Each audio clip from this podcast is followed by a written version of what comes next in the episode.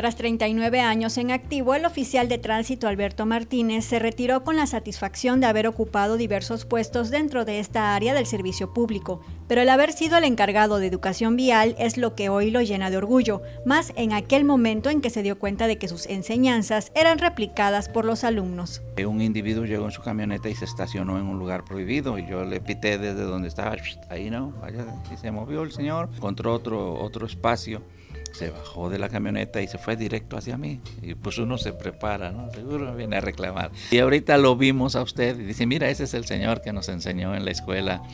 Y, este, y pues vengo a darle las gracias. Ingresó a la Academia de Oficiales de Tránsito en Jalapa en 1977, ocho meses de preparación en la que de 69 elementos en selección egresaron 22.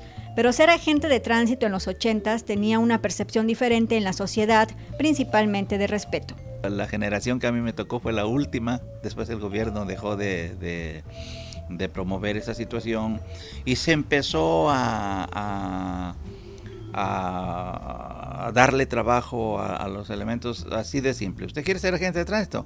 Cómprese una camiseta blanca, un pantalón, su gorra y se presenta mañana. Su labor queda de manifiesto en cada escuela a la que asistió y en cada compañero al que inculcó el más alto sentido de responsabilidad y ética como servidor público. Adriana Calao, Mega Noticias.